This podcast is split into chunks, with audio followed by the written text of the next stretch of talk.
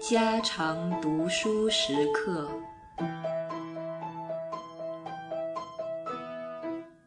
乡土本色。从基层上看去，中国社会是乡土性的。我说中国社会的基层是乡土性的，那是因为我考虑到从这基层上曾长出一层比较上和乡土基层不完全相同的社会。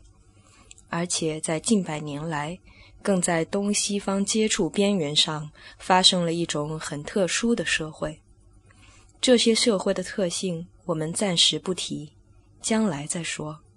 我们不妨先集中注意那些被称为“土头土脑”的乡下人，他们才是中国社会的基层。我们说乡下人土气，虽则似乎带着几分藐视的意味。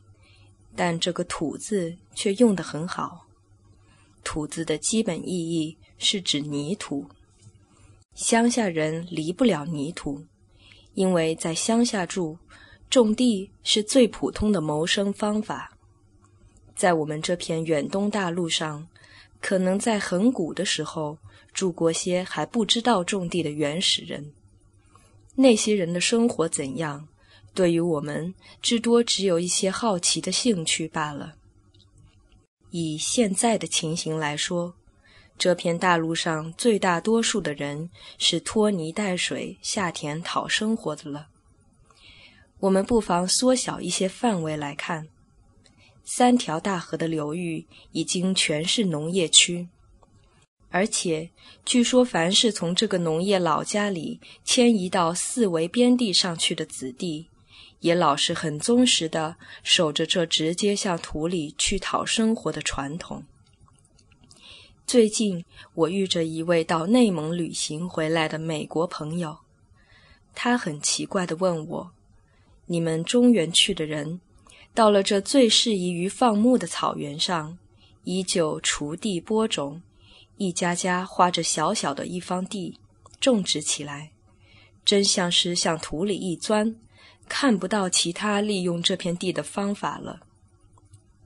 我记得我的老师史路国先生也告诉过我，远在西伯利亚，中国人住下了，不管天气如何，还是要下些种子，试试看能不能种地。这样说来，我们的民族确实和泥土分不开的了。从土里长出过光荣的历史。自然也会受到土的束缚，现在很有些飞不上天的样子。靠种地谋生的人才明白泥土的可贵。城里人可以用土气来藐视乡下人，但是乡下土是他们的命根。在数量上占着最高地位的神，无疑是土地。土地这位最近于人性的神。老夫老妻白首偕老的一对，掌管着乡间一切的闲事。他们象征着可贵的泥土。我初次出国时，我的奶妈偷偷地把一包用红纸裹着的东西塞在我箱子底下。后来，她有避了人和我说：“假如水土不服，老是想家时，可以把红纸包裹的东西。”煮一点汤吃。这是一包罩上的泥土。我在一曲难忘的电影里看到了东欧农业国家的波兰也有着类似的风俗，使我更领略了土在我们这种文化里所占和所应当占的地位了。农业和游牧或工业不同，它是直接取资于土地的。游牧的人可以逐水草而居，飘忽不定；做工业的人可以择地而居，迁移无碍；而种地的人却搬不动地。长在土里的庄稼行动不得，伺候庄稼的老农也因之像是半身插入了土里。土气是因为不流动而发生的。直接靠农业来谋生的人是粘着在土地上的。我遇见过一位在张北一带研究语言的朋友，我问他说，在这一带的语言中有没有受蒙古话的影响？他摇了摇头，不但语言上看不出什么影响，其他方面也很少。他接着说，村子里几百年来老是这几个姓，我从墓碑上去重构每家的家谱，清清楚楚的。一直到现在还是那些人。乡村里的人口似乎是附着在土地上的，一代一代的下去，不太有变动。这结论自然应当加以条件的，但是大体上说，这是乡土社会的特性之一。